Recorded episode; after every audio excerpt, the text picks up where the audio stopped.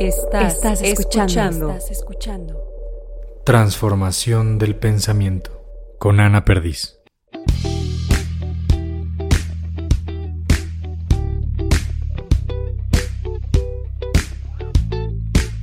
Sometimes I'm cynical. I tend to just beat myself up. Hola bombones, bienvenidos a un episodio más de Transformación del Pensamiento. Hoy estoy con una persona que me asegura que podemos tener una mente sana si somos altruistas o si ayudamos a la gente, si somos activistas, entre otras cosas. Y mm, cuando él me dijo este, este nuevo punto, porque si recuerdan, hasta ahorita hemos descubierto siete gracias al libro de Mente Sana y Mente Eficaz, me hizo sentido que en el episodio de Mente Oaxaqueña estas personas que entrevistamos tienen ese sentido de ayudar a la gente, de, de pensar en los demás. Entonces, puede ser, puede ser que esta persona tenga razón, vamos a descubrirlo, de eso se trata este proyecto, lo saben bien.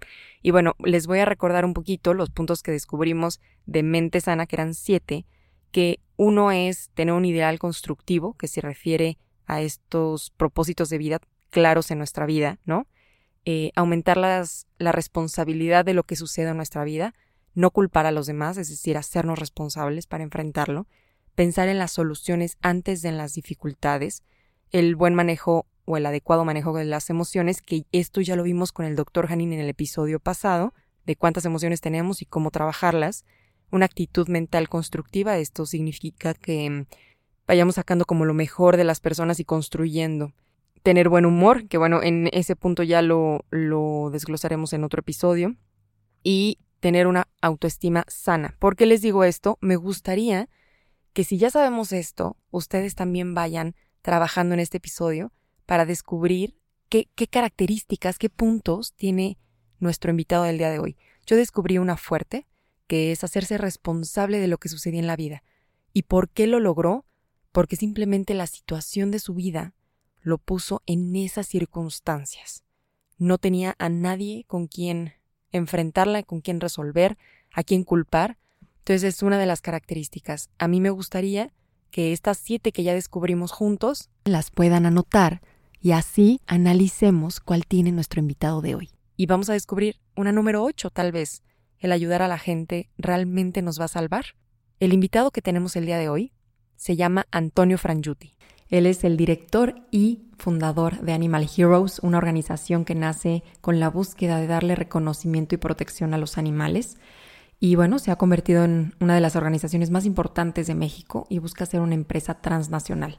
Él en esta entrevista llena de risas y reflexión nos cuenta cómo logró superar una crisis de dos años eh, que lo hizo tener que dormir en el piso y tener que bañarse a jicarazos y cómo lo que más le apasiona en la vida, que es proteger a los animales, pone en riesgo su propia vida. ¿Qué es activismo? Cuéntame un poquito. No tengo una definición de qué es activismo, pero yo lo defino como cuando tienes ganas de cambiar algo, pero sí haces algo.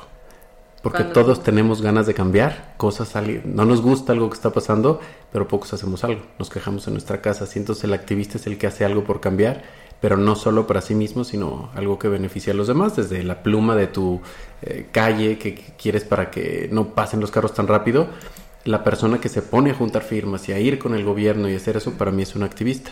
Y bueno, ya ahí te puedes ir a cualquier nivel, ¿no? Exacto, en cualquier rama es activismo el que haga algo. Yo pensaría que sí. Sí. Sí. Salirte de tu sillón y ponerte a hacer algo para ayudar. ¿Por qué decides hacer activismo en esta línea de, de animales?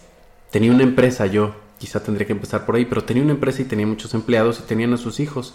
Iban a escuelas de gobierno y no tenían acceso a nada. Las escuelas de gobierno son súper tristes en cuanto al nivel educativo. Okay. Y entonces yo no veía equidad, decía, esos niños nunca van a llegar a ningún lado no van a saber idiomas, no van a saber ni siquiera sumar bien. Yo contrataba gente y había ingenieros del Poli, que es una escuela súper reconocida, que no sabían multiplicar, no sabían pi de dónde venía, o sea, se sabían el número, pero cuando yo los ponía a hacer cosas lógicas no tenían ni idea. Yo decía, ¿qué nivel educativo tenemos? Entonces yo esperaba que propusieran algo que tuviera que ver con el desarrollo de las personas. Claro.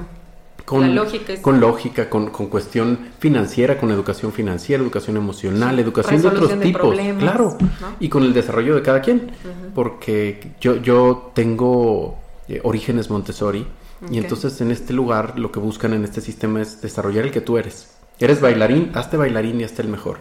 Claro. Y entonces esperaba yo algo así y no llegaba. Y escribí en redes sociales, que en ese momento no eran tan, tan como ahora, pero bueno, ya había redes sociales. Y escribí que quién quería hacer un cambio en el país. Y varios me contestaron. Y me puse a escribir porque me gusta mucho escribir, ¿no? Un texto ahí seguramente ahí me- medio pegador. Y dijeron este, varios, yo también, pero nadie hacía nada. Yo me ponía a escribir mis planes de no sé qué íbamos a hacer y nadie hacía nada. Y yo no sabía ni siquiera qué quería hacer. Ok. Solo quería hacer un plan, ¿cómo hacemos para mejorar el país, no? Para, para hacer esto. En ese tiempo salió una iniciativa muy fuerte para prohibir los toros en, en México. Ok. Y yo siempre fui animalista. Y colabora- colaboraba con organizaciones, y yo iba y me ponía en manifestaciones, y me encueraba cuando había que encuerarse y me tiraba sangre encima. Este, salí en los periódicos haciendo mis shows. Busquen esas imágenes, por favor. Sí, los pueden buscar, exactamente. Y este. Y se quedaron sin director una organización a la que yo ayudaba en ese tiempo, en- fue en 2012. Ok.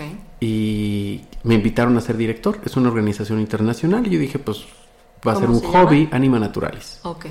Y dije, va a ser un hobby. Y me metí, pues yo era du- dueño de mi empresa, eh, llevaba muchos años ahí, ya era vegano. Ok. Y pues bueno, yo creo que les gusté porque era adulto y generalmente son muy jóvenes ahí este, en, en las- en el activismo, entonces hay mucha rotación. Y entonces me invitaron y dije, ok. Y en mi tiempo libre lo hacía. Pues finalmente entré de, de director, llegó una campaña que decía Circo sin animales y tenías que tomar una celebridad o varias celebridades que se tomaron una foto y ya. Y esta organización tenía ocho países, entre ellos México. Yo era el director de acá de México. Y en los ocho países lanzaron la campaña y yo dije, no, acá no. Acá, pues, pues hay que hacer algo, o sea, porque solo una campaña así, sacar en redes, eso qué chiste tiene. Ok. Entonces vamos a hacer una iniciativa. No tenía idea yo cómo se hacía una iniciativa. Claro. Este, no conocía políticos, no conocía celebridades. Entonces, pues ahí fuimos a buscar celebridades. Nos hicieron caso Sofía Cisniega, que está, sigue siendo actriz y reconocida. eh, Kate del Castillo, que si bien no alcanzamos a tomar fotos porque no vivía acá, este, nos estuvo ayudando. Marco Regil y algunos artistas menos conocidos. Marco Regil era el más importante. Ok.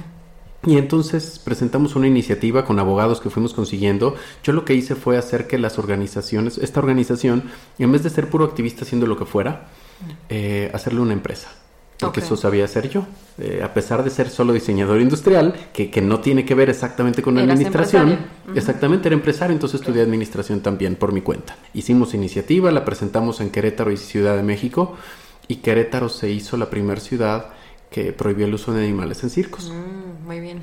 y ni sabíamos nosotros qué, ¿no? Este, pues íbamos haciendo lo que íbamos aprendiendo. Me acuerdo en ese tiempo Marco Regil, Kate y Patti Chapoy, que estaba, aunque no se había tomado la foto, todavía está famosa, hablaban por teléfono directo con los diputados acá en Querétaro. Ok. Y pues luego, luego les decían que sí, que votaban a favor. Y entonces lo logramos en Querétaro por unanimidad y se empezó a hacer una bola de nieve inmensa donde todos querían prohibir circos con animales. Los estados entonces empezamos a viajar y a hacer entrevistas y muchas cosas. La cuestión está en que no había sueldo. Ok. Y entonces pues yo ya no pelaba mi empresa porque a qué hora viajaba, a qué hora daba entrevistas, a qué hora todo y mi empresa se empezó a caer. Uy. Y sí, sí, se puso complicado. O sea, tu empresa, digamos, soportaba tu hobby, por así decirlo, tu Así pasión. es, así es. Ok. Así es. Y pues empezó a dejar de soportarlo, ¿no? Porque Exacto. la respuesta es porque no fui el empresario que debí ser y hacer que trabajara sola. Dependía de mí la empresa, a pesar de que tenía muchos trabajadores. Entonces yo ya no me fijaba y había errores y había situaciones que pasaban y pues terminó casi quebrando.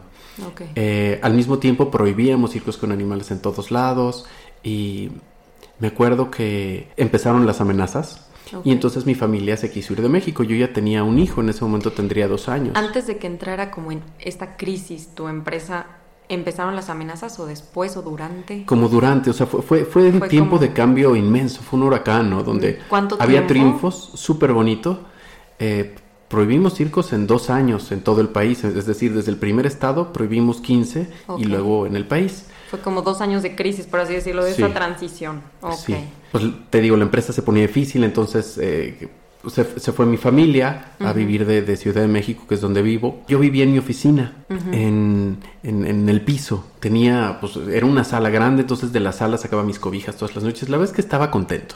Sí me gustaba vivir con tres cosas, estaba bien. Eso te iba a preguntar, ¿cómo te sentías? O sea, con esta dualidad de tanta felicidad de un lado y tanto estrés, yo creo, del Eso es otro. justo, fue, fue una dualidad tremenda, porque aunque estaba feliz de vivir en el piso y con tres cosas y no necesitaba nada, estaba mi hijo. Y sabía que le estaba quitando, pues yo sentía, ¿no? Le estoy quitando su futuro, lo que, todo lo que construí lo estoy perdiendo en este instante. Y mientras estaba sufriendo por esa, eh, pues pobreza, quizá es- estaba triste por ese sentido, pasaba, me acuerdo, claramente estaba acostado un día, suena el teléfono en la mañana y contesto y es el gobernador de Jalisco. Me dice, hola Antonio, habla Aristóteles. Este, y pues quiero reunirme contigo para platicar. Y, y todavía me da risa pensar en, yo estaba durmiendo en el piso, no tenía, eh, mi regadera era a jicarazos porque donde el baño en mi oficina no era para bañarme, era Ok. pues un baño de un taller, tenía ahí mi, mi fábrica. Este, y decía, "Eh, estoy en esta situación y él cree que soy poderoso. Poco después entendí que sí era poderoso. ¿Cómo llega, o sea, cómo logras tener esa mente poderosa?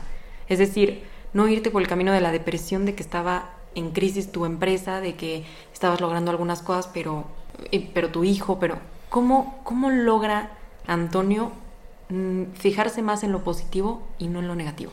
Este, no sé, Mira, un poquito de lo que yo hago, eh, yo todo el tiempo me la paso observando a la gente, ¿no? Observando lo que dice y entendiendo por qué lo hace. Y hay mucha gente que me ha tocado escucharla decir, como tú dices, no estoy conforme con cualquier cosa, con gobierno, con mi vida. Y la pregunta es, ¿qué están haciendo en ese momento con lo que no les gusta? Y la mayoría entran a un trance de simplemente justificar el por qué no están haciendo algo, ¿no? claro.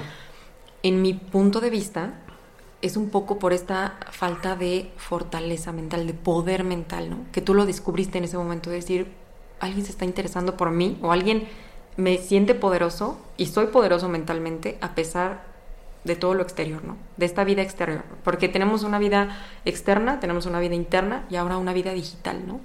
Tú tal vez no estabas tan de acuerdo en tu vida externa, pero estabas seguro de tu vida interna. Sí, Ahora- uno de los factores que no mencioné, que, que- que, pues puede ser que nació uno así o no lo sé, son mis papás. Ok, a ver, que si bien, eso. pues no es que hayan hecho activismo, mi mamá era grillera, le decía a mi papá, porque era de esas que la pluma que te decía de la calle para que no puedas enroscar rápido, mi mamá la hacía y mi papá le daba un poco de vergüenza, pero mi mamá lo hacía y ponía la pluma, o iba a la escuela y lograba un cambio. Pero más que eso, creo que tuve papás que vi caerse, que vi derrotados, que vi en situaciones muy complicadas que siempre se levantaban. Y yo creo que eso me, pues eso me Eso hace te que- que- enseñaron. o sea, digo, ¿qué- ¿cómo va a andar cayendo? O sea, no existe siquiera. Me encanta correr una carrera que se llama Spartan Race, Ok. que es de hacer obstáculos y no sé. Yo soy de llegar así, ¿no? El- como el borras, dicen. Nunca vi el borras, pero así dicen. Y llego sin entrenar y me echo los 21 kilómetros, ¿no? Cargando troncos, haciendo cosas. Y la verdad es que siempre me va bien y yo creo que es la actitud. He decidido Ok. yo tener una actitud pues siempre contento, siempre... No existe siquiera el que no voy a llegar. Es más, me gustan esas carreras porque son en la montaña. Ok. Entonces, si son 21 kilómetros, tengo que correr 10 para llegar a la mitad. Y ahí, aunque me ponga a llorar, no me van a sacar. Porque está en la montaña. Entonces, Claro. tengo que regresar los otros 10 aunque sea arrastrado. Entonces, me gusta ponerme en esa situación donde... No, no No es como que la corre en la atrás. ciudad y bueno, ya aquí me salgo y pido un taxi, ¿no? No, ahí no hay taxis. Entonces, me gusta en la vida así. Soy arriesgado y también soy muy constante. Muy constante. Ese es creo que el secreto. Ser muy, muy constante. Otra vez, son muchos secretos. Dices que hay muchos secretos. Yo ahorita, en esta plática, al parecer he descubierto dos. Uno, cuando estás en crisis y cuando estás en un momento muy difícil, encontrar una parte positiva y aferrarte a ella, ¿no? Para seguir. La segunda es rodearte de gente más inteligente que tú. ¿Esos serían los dos secretos hasta ahorita? ¿O hay más? Sí, pues sí, ese, la constancia. La constancia. La constancia. Si no, eso no sé también de dónde venga, ¿no? Cómo lo descubrí, cómo, no lo sé. Quizá nace uno con ello. No, no tengo idea, solo no hay, no hay modo de que pare. Y puedes, puedes hacer un poquito de de análisis de dónde sale esa constancia. ¿Quién te enseña de dónde la tomas? ¿Cómo lo logras? Supongo también que viene de mis papás. He visto a mi papá eh, ser, ser empresario, ser empleado. Eh, lo he visto vender tortas en la calle es- y eso no tiene tanto tiempo porque eh, quebró, porque se, se incendió el negocio, porque muchas cosas lo he visto hacer todo, lo he visto manejar Uber, lo he visto, nunca para. Mi mamá lo mismo, mi mamá eh, era ama de casa, pero después decide separarse y entonces empieza a hacer cosas sola y a vender bandas industriales que nunca había hecho nada y mi mamá no es alguien que tenga la autoestima más alta, siempre está diciendo es que yo no soy tan lista y es que cosa que no me gusta, pero a pesar de que cree eso, siempre encuentra qué hacer y está vendiendo, te digo, bandas industriales y luego casas y luego lo que sea, entonces no paran y yo creo que ese ha sido el ejemplo que más que decírmelo, me lo han mostrado y pues eso mismo hago, Eso creo. aprendiste. ¿Qué recuerdos tienes tuyos de chiquito?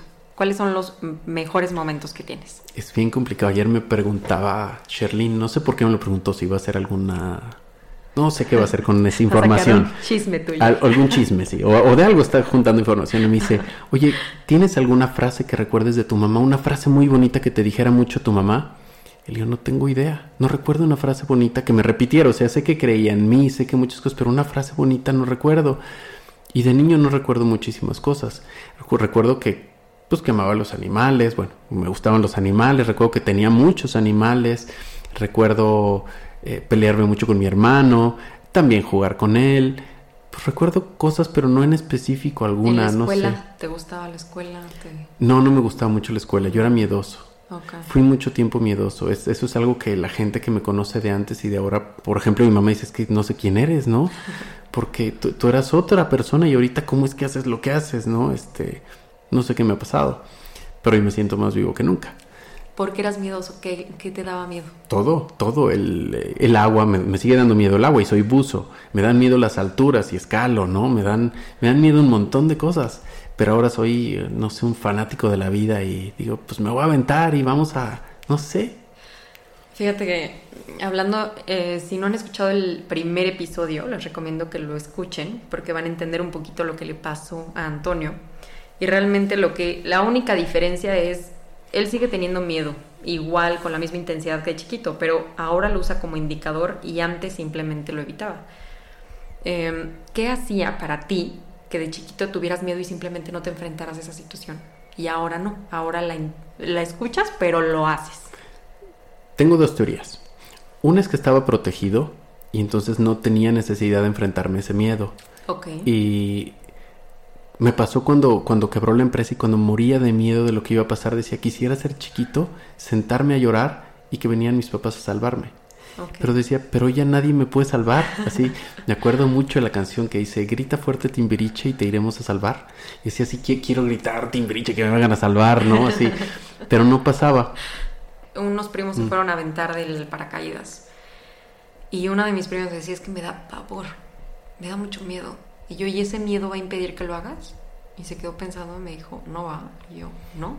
O sea, el miedo no tiene por qué ser una situación que te haga simplemente frenarte, ¿no? Y creo que tú ahora lo entiendes y lo practicas perfecto. Tienes una excelente práctica del miedo. Tal vez no lo haces consciente porque no has ido tal vez a terapia ni alguien te ha dicho, ay, Antonio, lograste muy bien tu práctica de enfrentar el miedo, ¿no? Pero de pequeño tal vez no tenías esa madurez, ese poder mental de que tú hablas para enfrentarlo. ¿Qué hacía Antonio, Antonito, Antonio bebé, cuando tenía miedo? O sea, simplemente se, se frenaba.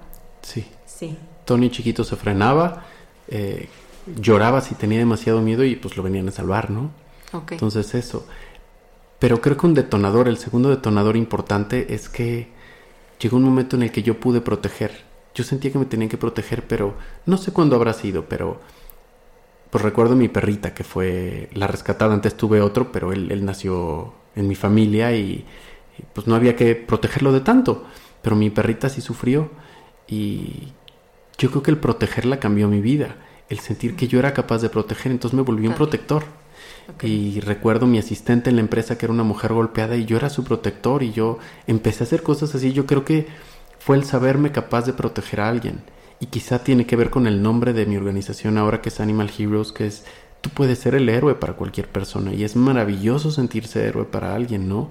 No, no por este sentido de ego de tú eres el héroe, sino tú le puedes cambiar la vida a las personas o a los animales. A alguien le puedes cambiar la vida y es lo máximo en el mundo servir a alguien, ¿no? Eh, pues solo estoy en el camino y, lo que me preocupa y ocupa mi tiempo es cómo lo hago más rápido porque de repente me trabo en, en tonterías como el cómo recaudar más fondos porque es necesario, pero Claro. digo, eso no debería de causarme, o sea, ya lo quiero resolver rápido porque porque ya tengo la fórmula.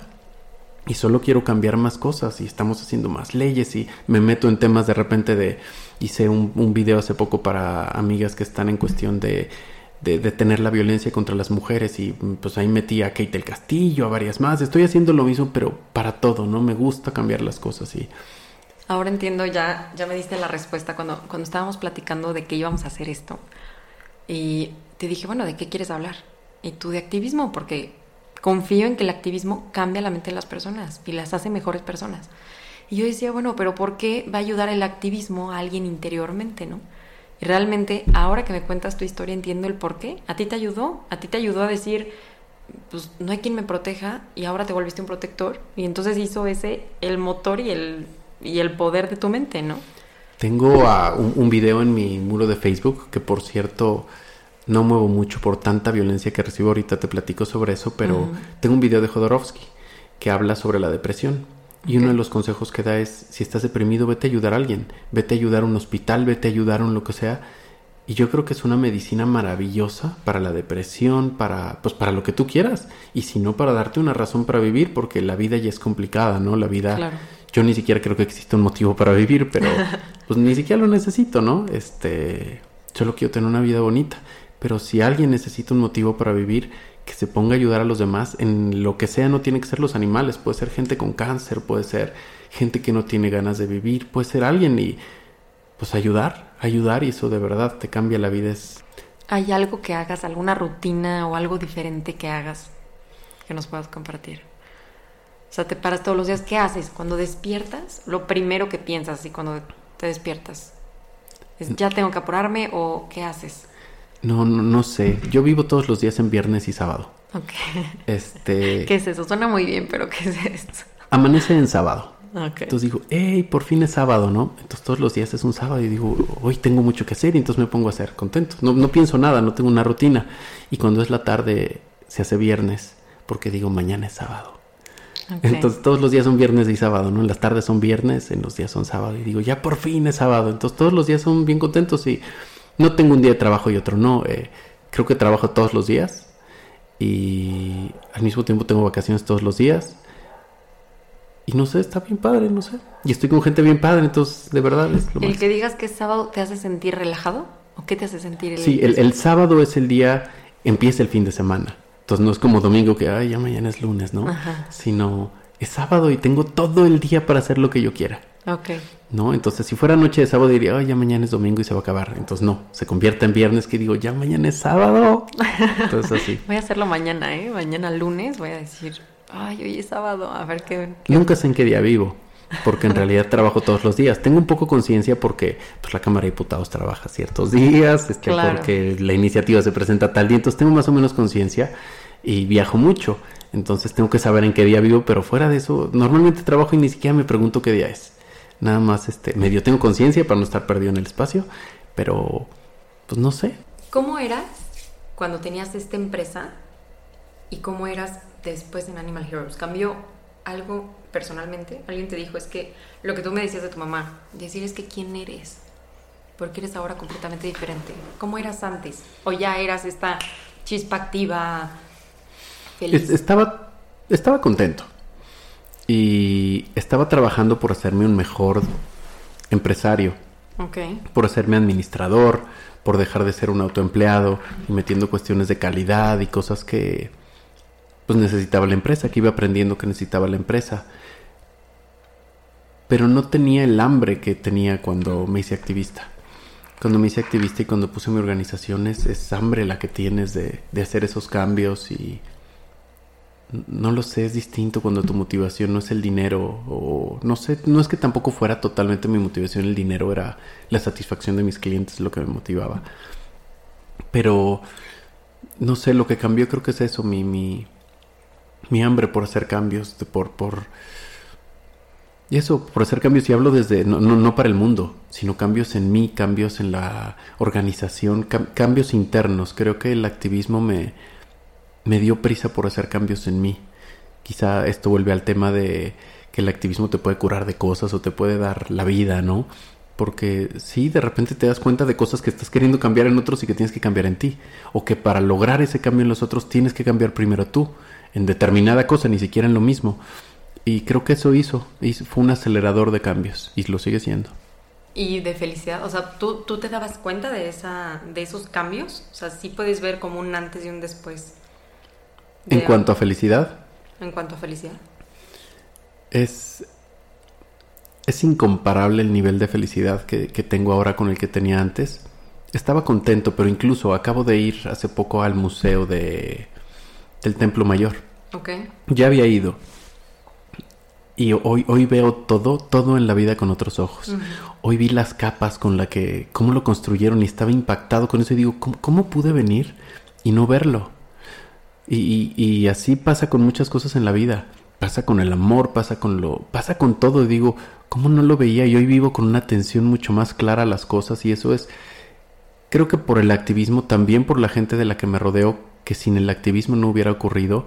Estoy con gente que, que está rompiendo paradigmas de, de sí misma, de- del mundo. Tengo activistas eh, por la equidad de género o por eh, el movimiento LGBT, todas las letras. Este, y aprendo muchísimo de ellos, aprendo sobre, sobre romperse a sí mismo, sobre deconstruirse y, y eso ha sido un acelerador todo el tiempo y me encanta. Y qué trabajo tan complejo porque la gente normalmente busca lo tangible, ¿no? Quiere, oye, sí, yo te voy a donar, pero quiero que me regreses algo a cambio, ¿no? Quiero verlo. O quiero ver al perrito comiendo croquetas, ¿no? Qué difícil. ¿Cómo Totalmente. logras, o sea, cómo logramos o cómo podemos ayudar para que más gente done y, y esté conforme con que se está legislando y esto es permanente, ¿no? Que es lo más importante. Totalmente, me pasó una vez después de prohibir circos a- en, en Querétaro, fuimos a Morelos, que fue el tercer estado.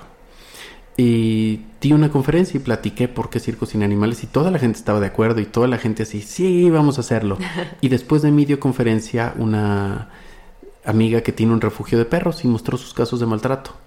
Y yo veía a todos llorar así enfrente de mí, ¿no? Y deshacerse en llanto. Y dije, si en este momento ella pide ayuda y yo pido ayuda, todos se le van a dar a ella a pesar de que ella está salvando a 15 perros, que en la semana que viene van a necesitar el mismo dinero que le dieron porque pues tienen que volver a comer y volver a hacer del baño y el problema sigue igual y afuera hay 100 mil o un millón de perros. Claro. No cambió el problema, sí para esos perros y lo valen, pero a veces la gente no conecta, ¿no? Y no piensa en, en el, en el problema más a largo plazo. Entonces nuestro trabajo como Animal Heroes es trabajar en mercadotecnia, trabajar en comunicación para hacer entender el valor del trabajo a largo plazo, de ir al origen del problema. Entonces sobre eso trabajamos mucho. Somos, pues como cualquier empresa, tenemos que pensar en quién nos está escuchando y cómo llegarle para obtener lo que necesitamos y ayudar con ello a los animales. Entonces todo un trabajo de mercadotecnia, de comunicación, de Claro. ventas, de que estamos haciendo porque todos los días cambiamos. Esta semana estoy muy emocionado por todo lo que hemos aprendido y lo que vamos a sacar próximamente. Entonces es un aprendizaje increíble. ¿Hacia dónde va Animal Heroes? Híjole, Animal Heroes va hacia dos lugares. O podría contestarte hacia dónde va Animal Heroes, hacia dónde voy yo también. Animal Heroes va hacia crecer como organización aún más. Somos la más importante en México, pero queremos no solo ser en México, ya estamos en Honduras y queremos estar en más países. Pero aparte queremos eh, tener un poder mucho más grande. Y eso se conecta con hacia dónde voy yo. Quiero ocupar ese poder que tengo en Animal Heroes para otras cosas también.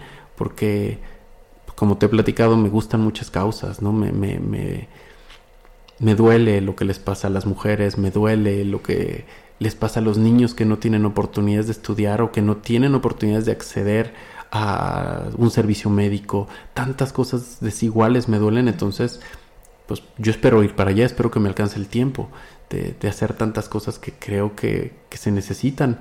Yo espero que gente que te escuche, gente que escuche estas pláticas diga yo también quiero hacer algo y no importa si son estas causas, no importa si es conmigo, con quien sea, pero que hagan algo, que se levanten del sillón y, y fuera de los likes se pongan a hacer makes y, y se hagan cosas porque es, increíble lo que se puede cambiar.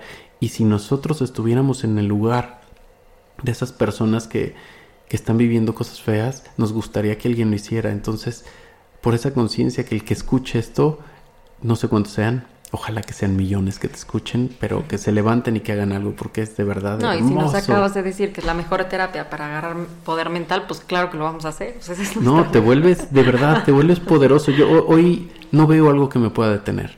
No me impacta, digo, hoy, he tenido la oportunidad de estar pues con las celebridades que sean, con senadores, con eh, gobernadores, con lo que sea, y no hay, no hay quien nos imponga, ¿no? Eh, la, coordinadora de política en la organización era alguien que no había estudiado cuando empezó a trabajar con nosotros, hoy está estudiando, hoy ya tiene diplomados, hoy está con un trabajo súper bueno y yo la veía como ella le hablaba a los gobernadores, el poder que ella tenía, que no sabía ella que tenía, incluso en donde vivía, pues no la trataban bien. Y no lo sabía hasta que se empoderó y este poder le sirvió para salir de esa vida que tenía. Y hoy tiene una vida totalmente distinta que ella se hizo, ¿no? Y empezó por ayudar a los demás. Entonces quizá también sea un camino ayudar a los demás para cambiar tu vida, aparte de cambiar el mundo. Entonces es el activismo es lo máximo en la vida. Y la satisfacción, ¿no? Yo creo que te queda de decir, estoy haciendo algo diferente. Tal vez sí, no, no sé si tengo mucho tiempo de eso. Este, cuando se prohibí los circos acá en Querétaro, me, me acuerdo que pues no me dio tiempo de sentir mucho. Yo estaba, hay que publicar esto, hay que hacer el otro, hay que hacer tal. Y estamos en el segundo estado, tercero, cuarto, quinto, quince estados. Eh, sentí un poquito cuando lo logramos a nivel federal. Cuando se votó en la Cámara de Diputados, íbamos pues varios amigos, iba Sherlyn otra vez que nos acompaña en muchas cosas. Ese día sentí un poco y sentí, si ellos supieran, si esos tigres que están en las jaulas supieran que a partir de hoy nunca más, eh, ese día sentí un poquito, pero fuera de eso, no sé, no me doy mucho tiempo de pensar en la satisfacción y no es que, no sé, ni siquiera es que la necesite, no lo hago por tener esa satisfacción, solo es, creo que es lo correcto y, y es una satisfacción de diario, no, no, no sé, pero ni siquiera es, es como el gran motor la satisfacción, no lo sé. Esa es la tarea que transformación de pensamiento te va a dejar. El darte tiempo para sentir esa satisfacción, para reconocerte todo este trabajo. ¿Dónde te podemos encontrar? Algo que nos puedas decir de Animal Heroes. ¿Dónde encontrar más información? Bueno, Animal Heroes lo pueden encontrar en internet como beanimalheroes.org y en todas las redes sociales, Facebook, Twitter, Instagram. Bueno, no todas, ya hay tantas, pero bueno, en esas tres, esas Facebook, tres. Twitter, Instagram como Animal Heroes y a mí como Antonio Frangiuti en todas las redes sociales. Muy bien, Antonio, muchísimas gracias por este espacio, muchas gracias por esta información, esta plática, por el tiempo. Ya escuchamos esto, ahora hablemos de psicología. En psicología, este tipo de conducta se llama conducta prosocial. Y si hacemos un resumen de varios autores y de varios significados, se entiende como conducta prosocial solamente a aquel comportamiento que favorece a otra persona, grupos o metas sociales y aumenta la probabilidad de regenerar y generar una reciprocidad positiva de calidad y solidaridad ante las relaciones interpersonales o sociales, salvaguardando la identidad, creatividad e iniciativa de las personas o grupos implicados. ¿Por qué definimos esto? Porque existen muchos tipos de ayuda, pero no todas son saludables. Ok, entonces, ¿qué conducta prosocial nos ayuda a ser más saludables? Para esta respuesta existen instrumentos de evaluación de conducta prosocial. Dicha evaluación psicológica puede tener tres fuentes distintas de información, el propio sujeto, sus pares y sus asimétricos, por ejemplo, los padres, los profesores, los experimentados y el experimentador. Eso significa que tendríamos que evaluar a una persona en su totalidad para saber si la ayuda que está realizando realmente es saludable en su vida. Sin embargo, si hablamos de una forma general, el dar ayuda, el ser altruista, te puede generar beneficios en este sentido. La conducta prosocial es importante en la edad adulta por distintos motivos. Uno de ellos y el más importante es que contribuye a una mejor convivencia creando lazos solidarios en su entorno, bienestar social y personal. Esto genera vínculos sociales mucho más fuertes y modera la agresividad. Entonces, en cuestión de masas, es importante esta conducta prosocial para bajar los índices de agresividad en las personas. Otro de los motivos de ayudar es aumenta la autoestima, o más bien, genera una autoestima sana, porque todos tenemos autoestima, que este es uno de nuestros puntos de mente sana que ya vimos al inicio y vimos en episodios pasados, porque al ayudar a los demás encontramos la fortaleza de podernos ayudar a nosotros mismos, pero cuidado con esto, porque si ustedes ayudan a alguien más van a encontrar esta fortaleza, se van a empoderar, su autoestima va a estar mucho más saludable, pero tienen que generar esa misma ayuda que generaron con los demás, la tienen que generar con ustedes mismos, porque si no, entonces van a generar un sentido de pertenencia a esa ayuda, porque esa ayuda va a suplir la autoestima o más bien los ejercicios de autoestima que tienen que hacer con ustedes mismos. Es decir, ayudar y después ayudarte a ti para encontrar esa fortaleza y ese empoderamiento en ti mismo. ¿Y por qué les digo que en la edad adulta es importante tener este sentido de ayuda o esta conducta prosocial? Es porque en la vejez los lazos sociales son los que sustentan a la persona en su salud psíquica. De niños es mucho más fácil tener esta conducta prosocial porque viene de nuestros padres. Nuestros padres al ayudarnos a crecer, a alimentarnos, a educarnos, generan este ejemplo de, de conducta prosocial que está inherente en nosotros. Por lo tanto, es importante en la edad adulta hacerlo consciente y desarrollarlo. Varios estudios del National Center for Biotechnology Information exponen que ser altruista disminuye los niveles de estrés y mortalidad y ayuda a salir de depresiones. Ser más claros con este punto, si nuestra necesidad afectiva es sana y queremos ayudar, esto nos va a ayudar a ejercitar todos estos puntos de mente sana, a implementarlos con nosotros. Pero cuidado, tienes que hacerlo contigo, tiene que nacer de ti, implementarla con los demás y después implementarla nuevamente contigo para que te genere salud mental. Espero que este episodio te haya ayudado, te haya servido, que hayas llegado hasta este punto.